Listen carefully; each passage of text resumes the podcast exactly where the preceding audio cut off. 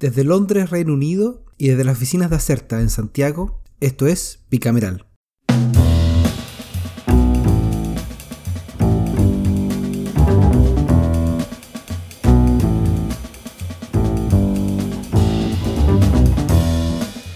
Histórica semana, la correspondiente al capítulo 46 de Bicameral. Finalmente, luego de varias semanas de debate y votaciones, muchas menos de las que esperábamos al principio, por cierto, eh, el Congreso Nacional finalmente despachó la polémica reforma constitucional que permite el retiro excepcional del 10% de los fondos acumulados en las cuentas de capitalización individual de las AFP.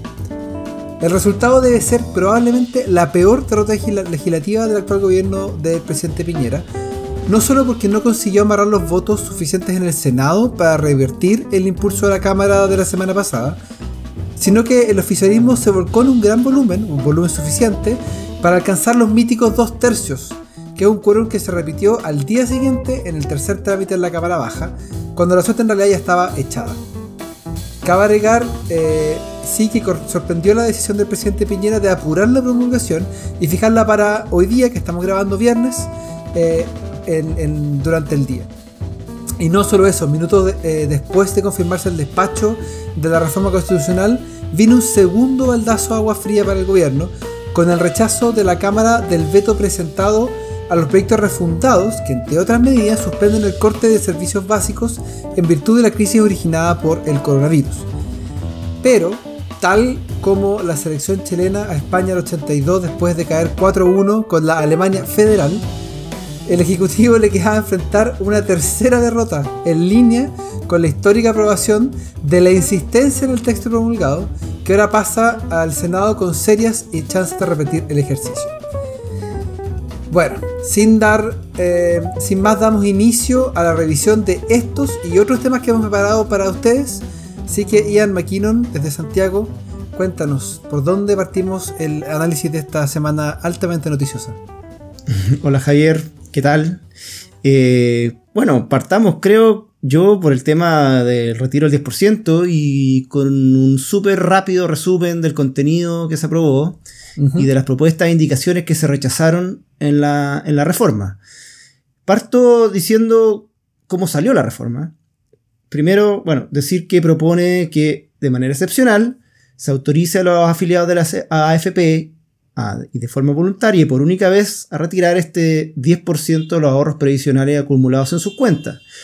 Para ello se establece que el monto mínimo a retirar será de 35 UF, algo así como un millón de pesos, y el monto máximo será equivalente a 150 UF, que son como 4.3 millones de pesos aproximadamente, dependiendo del día en el que uno haga el cálculo. Eh, en el caso de que el 10% corresponda a un monto menor a esas 35 UF, los afiliados podrán retirar hasta dicho monto. Y en el caso de que el monto total acumulado sea menor a las 35F, se podrá retirar la totalidad de los fondos. El pago se realizará en dos cuotas, como ya la mayoría de nuestros auditorios sabe, si no es que todos. Eh, el 50% en un plazo máximo de 10 días hábiles contados desde la presentación de la solicitud en la respectiva AFP y el otro 50 dentro del plazo máximo de 30 días hábiles posteriores al primer pago. Ahora, ¿qué indicaciones introdujo el Senado y cuáles fueron rechazadas? Una, hagamos un breve eh, repaso. El Senado lo que introdujo al texto que llegó de la Cámara en primer trámite fue eh, que la retención, eh, perdón, que los fondos no se pueden retener ni embargar, ya se consideran extraordinariamente intangibles y no serán objetos de descuentos, compensaciones legales, contractuales o cualquier otra forma de afectación judicial. Eh, también se, extendió el plazo para solicitar el retiro a fondo. Un segundo. Hasta. sobre la retención y el embargo, eso es con excepción de las pensiones alimenticias impagas. Tienes toda la razón, sí. Qué bueno hacer esa, esa, esa distinción. Así que, así eh. que si usted conoce a algún papito corazón, vaya al tribunal y pida que notifiquen de la deuda al FP antes de que saque el 10%. Exactamente.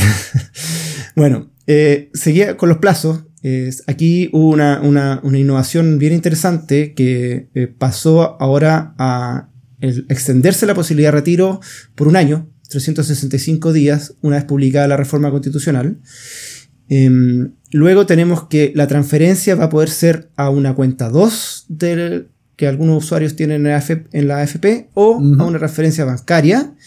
Aquí un tema importante, esto desde la aprobación, que fue, bueno, fue rápido, la promulgación está siendo muy rápido, y la publicación en el diario oficial, según la ley, son cinco días hábiles desde la, desde la promulgación de la firma del presidente. O sea, si corre hoy día viernes, no sé si será con fecha de mañana, pero tienen la próxima semana ya para que se publique en el diario oficial y de ahí, bueno, tiene efecto inmediato. Por lo tanto, el generar como toda la infraestructura tecnológica y de servicio eh, no es un tema menor para la industria, y si tú me dices que esto duró, esta conversación la llevamos hace solo un mes, en modificar toda esa infraestructura para una ola de, peticiones puede que sea un tema complejo. Así que espero que por el bien de los amigos TI de, de las instituciones financieras y por, la, reputación de las mismas, eh, esto se solucione rápido porque si no va a ser medio caótico. Eh, bueno, también entre las modificaciones que agregó el Senado está el carácter universal, eh, es decir, que esta discusión que hubo respecto a si acotábamos o no la, el, uso del, o sea, la posibilidad de retirar los fondos, bueno, quedó desechado completamente. Cualquiera puede hacerlo. Y ahí, bueno, hubo un agrio debate. Quizá el senador Alamán fue el más, el más eh, ácido en eso, al señalar que incluso se estaban autoasignando los, los parlamentarios un, un, derecho que, que, tenía beneficios tributarios. Sí, bueno, después esa plata la invierten en una APB o algo así. Respecto a fiscalización, la AFP van a tener que enviar a la super de pensiones todo antecedente del cumplimiento de las medidas y al Banco Central cuando corresponda. Y la fiscalización y sanción de las obligaciones de la AFP le corresponde a, la, autoridad competente, aquí van a estar encima de lo que pase. Eso sería como la lista de cinco temas que se agregó en el Senado. ¿Y cuáles quedaron rechazados? Bueno, la propiedad individual de los fondos, esto la figura de que eran inembargables, se rechazó eh, en el Senado, el argumento era que si eso se aseguraba, costaba mucho en el futuro poder derogar el famoso decreto ley 3500. Eh, entonces era, fue una movida más bien estratégica por parte de la oposición y, bueno, y de los oficialistas que se plegaron al, voto. Y por último, el Fondo Solidario, el Fondo Colectivo Solidario, que hoy día que nace en la Cámara de Diputados, eh, que se rechazaba en la sala de la Cámara, acá también se confirma su rechazo. No hay en este camino eh, opción de construir esa fórmula. Me quedo con el recuerdo de lo que dijo el senador Juan Pablo Letelier, que votó en contra de, este, de esta indicación, al decir que este tema tiene que ir sí o sí a la, discusión de, la reforma más profunda, que entiendo eh, está dentro de la pretensión del gobierno darle máximo impulso en los próximos días. Okay. Bueno, y digamos que el resultado del Senado, tanto por el número de votos como, como el contenido que, que, tú describías, fue bastante bien recibido en la Cámara. Fue tan bien que el número de votos favorables pasó de los 95 que fueron la semana pasada a 116, con 28 en contra y solo 5 abstenciones. No son 114 como aparece en alguna foto, un problema ahí con, con la pantalla, pero son 116 Em, creo que la diputada Cariola y el diputado Álvarez Salamanca, que son que aparecen absteniéndose, pero en realidad votaron a favor. Em, y todo esto fue gracias a una ola de apoyos que vino desde la UDI y Renovación Nacional. Y uno de los más significativos fue el paso de la abstención al apruebo de Mario Desbordes, que si bien le reconoció al gobierno su esfuerzo para enfrentar la crisis, agregó que muchas de sus acciones no han llegado a todos y partió por mm. citar varios casos de vecinos de su distrito que han tenido problemas al postular a los beneficios. También me, llamó la atención que varias de las intervenciones eh, opositoras eh, revelaron que esto era un golpe al sistema de pensiones, que más allá de, la figura del 10%, en el fondo ellos estaban tratando de hacerle una marca, hacerle un, rayado al, sistema. Y bueno, también hubo en las palabras de, de la diputada Chicardini, que probablemente es el mejor ejemplo, que le advirtió al gobierno de las consecuencias para la paz social que podrían venir eh, con una supuesta consulta al Tribunal Constitucional, que era un tema que terminó zanjado después de que el senador Alamán sacó un video diciendo que no lo iban a hacer, o el veto presidencial, que también quedó zanjado luego que el presidente anunciara su promulgación para, para hoy día viernes. Así que em, no pasaron ninguna de las dos cosas. Sí, pues bueno, ese clamor de, de las diputadas y diputados que fue como el tono de de los discursos breves eh, que hubo en la, sala en la, mañana del jueves. Eh, bueno, un poco lo que tú decías. yo creo que la moneda leyó que ya no tenía margen de maniobra para, no sé, dilatar o hacer uso de, un plazo mayor en, esta etapa de promulgación, que lo conversamos en los capítulos. Eh, en Chile esta etapa dura 30 días y hay algunos intentos, algunas eh, mociones para, reducirlo, porque en el último tiempo puede ser que haya habido algún uso eh, táctico en, el, en, el, cuanto a, la, firma de, los proyectos o la decisión de ir a veto o no. De hecho, cuando hablemos del veto de los servicios básicos, podemos decir algo ahí. Así que, nada, recordar nomás un poco lo que dije hace unos minutos, el, con, la, con la ceremonia de firma, eh, que es básicamente se, firma un decreto supremo que certifica la existencia de la ley. ¿no? Eso es el papel que, va hoy día a mostrarse en, la ceremonia. Eh, viene un plazo súper acotado, esto de los cinco días hábiles para que se publique en el diario oficial. Y esto, y lo insisto porque es súper importante, porque la ley señala, la, ley del, retiro, que la posibilidad eh, para ir a concurrir a tu FPI y solicitarlo corre a partir de la publicación. Entonces, eh, claro. podríamos tener a principios de agosto ya un, grupo importante de gente pidiendo de alguna forma el, la devolución o el integro de, estos montos. ¿ya?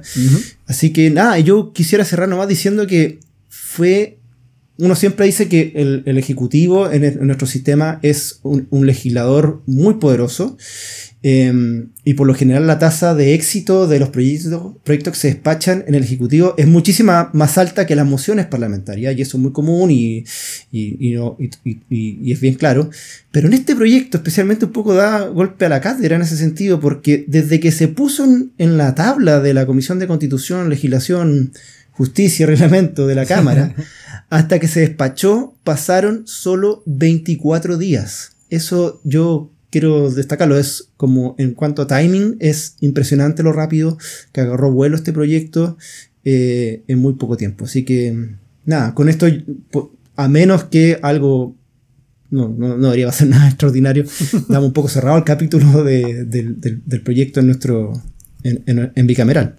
Exactamente. Oye, y digamos que la Comisión de Constitución de la Cámara eh, se repara a otro debate de un tenor bastante parecido, que es el inicio de, otra, de otra reforma constitucional, que es el, boletín 13555 y que, eh, abro comillas, modifica la Carta Fundamental para establecer por única vez un impuesto al patrimonio de determinadas personas naturales destinado al financiamiento de una renta básica de emergencia, o el, mm. llamado el impuesto a los a los super ricos, a los ultra ricos. Exacto.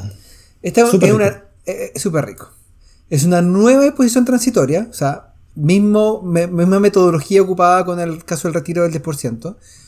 Eh, la 38 para establecer por única vez un impuesto al patrimonio de las grandes fortunas personales, cuya recaudación sea destinada al financiamiento de renta básica de emergencia. Así, todos quienes tengan un patrimonio igual o superior a los 22 millones de dólares, a mí yo no me puedo imaginar lo que es, tener 22 millones de dólares en patrimonio. De, patrimonio, de patrimonio. sí, no, no, no, no es la cuenta corriente, ahí están metidos propiedades, eh, propiedades en, empresas, acciones, etc. Pero igual, 22 millones de dólares. No deja, de ¿Ah? no deja de ser, te digo. No, una, una bicoca. eh, van a quedar grabados con una, o quedarían, si es que se aprueba esta, esta, reforma, con una tasa del 2,5% sobre su patrimonio. De acuerdo a la propuesta, el establecimiento de este impuesto podría llegar a sumar al fisco unos recursos equivalentes a 6.500 millones de dólares. Solo para que lo pongamos en, perspectiva, el fondo que se acordó con el gobierno y la oposición en la comisión, en esta comisión ad hoc de, miembros de la Comisión de Hacienda y economistas de, de distintos sectores, había hablado de 12 mil millones de dólares. O sea, aquí estamos hablando de más de la mitad de eso solamente en un impuesto eh, por una sola vez. Al final, eh, como producto de, fijar la necesidad, perdón, producto de necesidad de fijar una sesión de sala extraordinaria el jueves por la mañana, la sesión mm. se suspendió, pero eh, es poco probable que la, mayoría opositora dentro de la comisión nos no siga empujando este tema. Eh, el, presidente de la comisión, Matías Walker, dijo que iban a, tomarse su tiempo en este, en este proceso, pero ya vimos que eso no necesariamente ocurre siempre. Así que vamos a ver qué es lo que pasa con, ese proceso. Oye, Ian, ¿te parece que conversemos em, de lo otro, de la otra votación histórica que hubo, que pasó más colada, creo yo, que es el tema del, veto presidencial? Em, y, cuéntame más o menos de, qué pasó en fondo. Sí, claro, obvio. Es histórico, como tú bien dices, eh, y decías con la analogía futbolera al comienzo, eh, no solo por el enorme número de votos que rechazó las ocho indicaciones que contenía el veto, sino porque esa misma mayoría aprobó luego, holgadamente, cada una de las insistencias que venían tras estos votos de rechazo. Esto es lo efectivamente histórico, y aquí quiero dejar el desafío. Eh, invito a los auditores a corregirnos si es que estamos equivocados, pero yo busqué, hice memoria, eh, lo cual eso último no puede ser necesariamente muy, muy, ¿cómo se llama? Fehaciente, que fue un buen, claro, que fue una buena investigación, pero desde 1990 yo no recuerdo que exista otro caso de aprobación de una existencia. ¿Cuántos años tenía en 1990? No. A ver, nueve años. 25. ¿no? digo, como mirando hacia atrás, no encontré desde el de 1990, un poco dado por el, por el, por el modelo eh, binominal. Sí, claro. Porque recuerda que se necesitan dos tercios de los miembros presentes para conseguirlo. Eh, entonces, en el mundo eh, pre-2018, que era básicamente un congreso binominal, era prácticamente imposible que un grupo importante de parlamentarios de cualquiera de los bandos se pasara al otro y votar en contra incluso de la proposición del, gobierno. Así que esto es realmente inaudito. Yo creo que no, hay, no hay antecedentes, salvo que algún eh, audaz auditor encuentre alguna información al contrario. Eh, bueno, tras este trámite en la Cámara, el veto debe ser debatido y votado en el Senado. Y como también lo mencionamos en los capítulos atrás, cuando estaba la idea en el aire que el veto venía, eh, de acuerdo a lo señalado en el artículo 173 del reglamento de la Cámara, el procedimiento en este caso establece que si las y los senadores rechazan el veto y respaldan la insistencia tal como pasó en la Cámara, éstas se enviarán al presidente de la República para que sean promulgadas en la ley correspondiente. Pero en el caso contrario, si el Senado, por ejemplo, aprobara alguna observación del gobierno o no alcanzara el quórum necesario para aprobar la insistencia como pasó en la Cámara, se entenderá entonces que el Congreso no insiste en estas partes del proyecto antes aprobado y en consecuencia no se promulgará esa parte de la ley. O sea, rescato un tema que dijimos hace un par de capítulos. Aquí la mano ganadora siempre es como la del croupier, es siempre el Ejecutivo. Tiene el 75% de probabilidad de ser exitoso con al menos una parte de su veto. Eh, lo que estamos viendo hoy día es que puede que ese, porcentaje menor que tiene el Congreso para, para doblegar la mano pueda que ocurra por primera vez. Al menos ya histórico lo que ocurrió en la Cámara en ese sentido. Oye, Javier, ¿qué, ¿qué más tenemos en el reporte de hoy? Bueno, hoy día está ocurriendo mientras estamos eh, grabando este, este, capítulo un hito súper importante que pasa un poco colado, pero es la cuenta pública del Congreso Nacional, que es cuando eh, los presidentes de ambas cámaras dan una cuenta acerca del último año legislativo, que en este, año este caso es más de un año. Eh, hasta ahora, este, el, otra la gracia que tiene es que el presidente Sebastián Piñera está sentado eh, en la testera del Congreso Pleno, que de no tiene poco porque hay medidas sanitarias. ustedes ven las fotos, se dan cuenta que hay una separación arte entre la gente. Eh, la transmisión a veces a ratos muestra como la pantalla en Zoom con todos los parlamentarios de su casa. Así que es bien interesante el, eh, este proceso porque no, recordemos que hace, hace poco se aprobó la autorización para hacer este tipo de cosas por medios telemáticos. Y esta es como una, primera ceremonia solemne que ocurre en, eso, en esos términos. Ahora, eh, mientras estamos hablando, está terminando de hablar la, la, senadora Muñoz, que es la presidenta del, Senado, así que no, no, tenemos, no tengo reporte de qué es lo, qué es lo que dijo, eh, solamente al principio habló un poco, hizo un poco memoria sobre el, eh, el, estallido social de octubre y sobre la pandemia, recordó a las personas que han muerto, tanto desde octubre por las protestas como particularmente a, los más de 12.000 personas que han muerto a causa del COVID y también aquellas personas que han sufrido eh, y que sufrieron lesiones graves o, menos graves producto de violación a los derechos humanos durante el proceso post-octubre. El, el, discurso que se alcanzó a escuchar fue el del diputado Paulsen, que es el presidente de la mesa de la corporación, de la Cámara de Diputados y Diputadas, y su discurso estuvo bien centrado en la noción de, de la protección de la democracia. Y citó a, los libros de Levitsky y Siblat y habló mucho sobre em, la importancia del diálogo, de la moderación, eh, de, la búsqueda, no necesariamente la búsqueda de acuerdos, pero sí del respeto a como las, las normas básicas de comportamiento en las cuales funcionan las instituciones.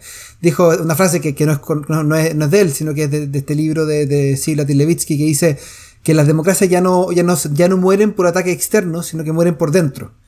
Mm. Cuando quienes juegan el juego democrático dejan de respetar eh, las reglas mínimas de, de, de, o sea, de, convivencia.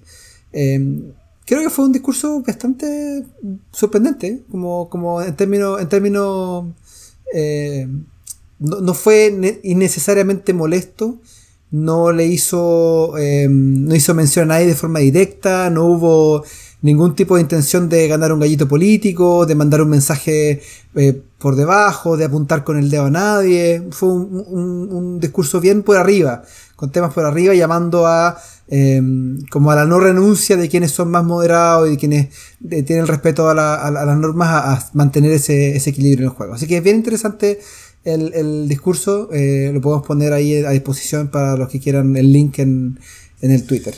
De todas maneras. Oye, y parece que bueno, que Paulsen se, se afirma ya.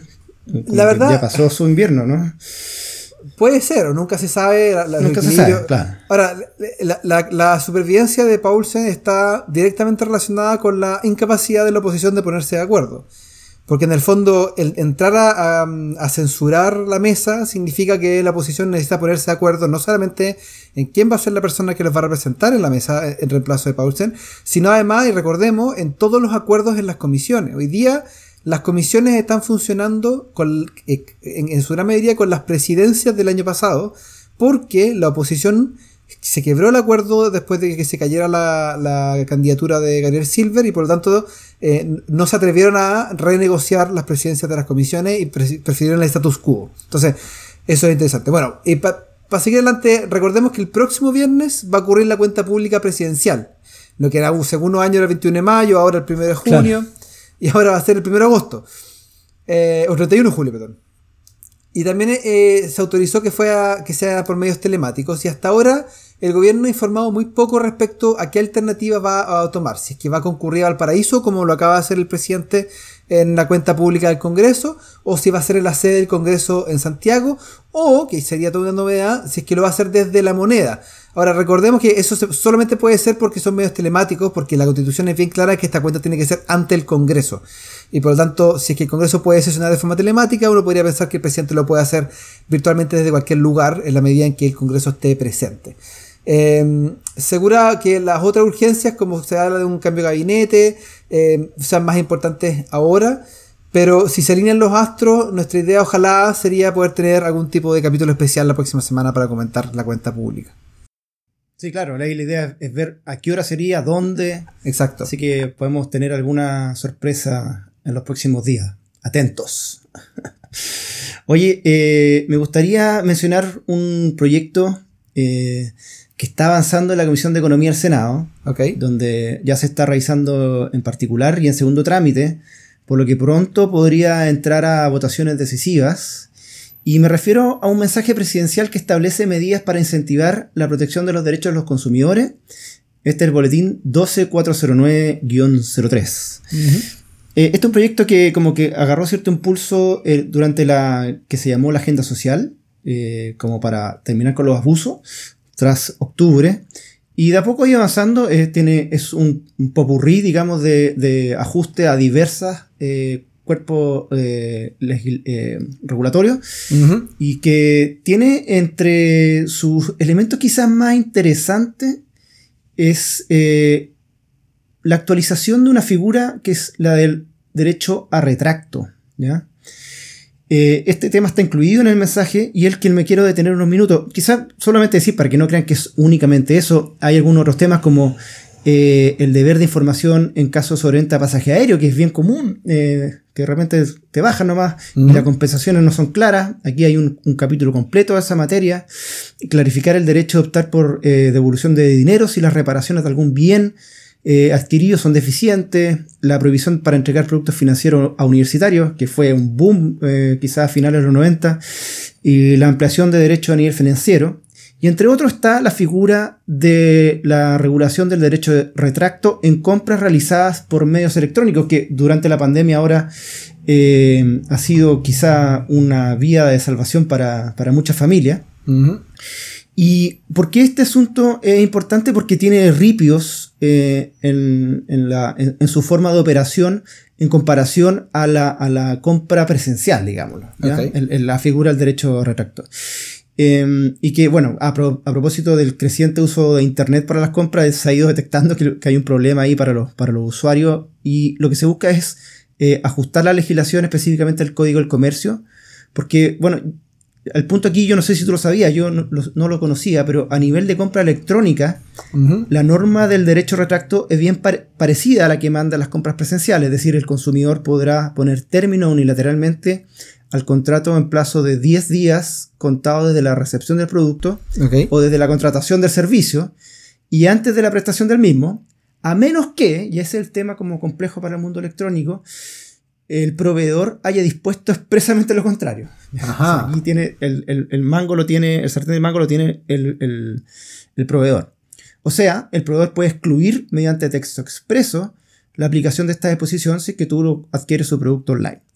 Con el tiempo esta excepción se ha transformado en la regla general en la venta de productos online y ha generado conflictos asociados a la desprotección del consumidor frente a casos en que el proveedor niegue este derecho a retracto. Entonces, lo que propone el proyecto, con apoyo al Ejecutivo, es eliminar la facultad que tienen los proveedores de disponer expresamente que no procede el derecho a retracto en la contratación asociada a estos productos y trasladar el ejercicio de dicho derecho a los consumidores. Ahora, no es tan fácil decirlo o es fácil decirlo y es más difícil redactarlo en una, en una indicación, en un proyecto de ley, como todos sabemos, porque aquí el tema empieza a ver con servicios, por ejemplo, online, cómo tú cumples con el retracto, que puede ser, por ejemplo, contrato Netflix, me veo 10 películas y después, claro, después pido la devolución de mi dinero. Eh, ahí hay puntos para el proveedor también que pueden ser justificados en cuanto a poner alguna exclusión. Entonces, lo que está ocurriendo aquí en, la discusión del, proyecto, y es lo que querías traer a colación hoy día, es que está por terminar esta discusión en, la comisión y eh, la indicación aparentemente lo que va a indicar es que se va a eh, homogeneizar la norma, como estábamos diciendo, a los 10 días, al igual que una venta presencial, salvo, salvo aquellas excepciones en donde eh, esta situación puede generar conflicto. Y el, tema aquí es que eso va a quedar eh, determinado por un reglamento que posteriormente va eh, a tener que redactar el Ministerio de Economía.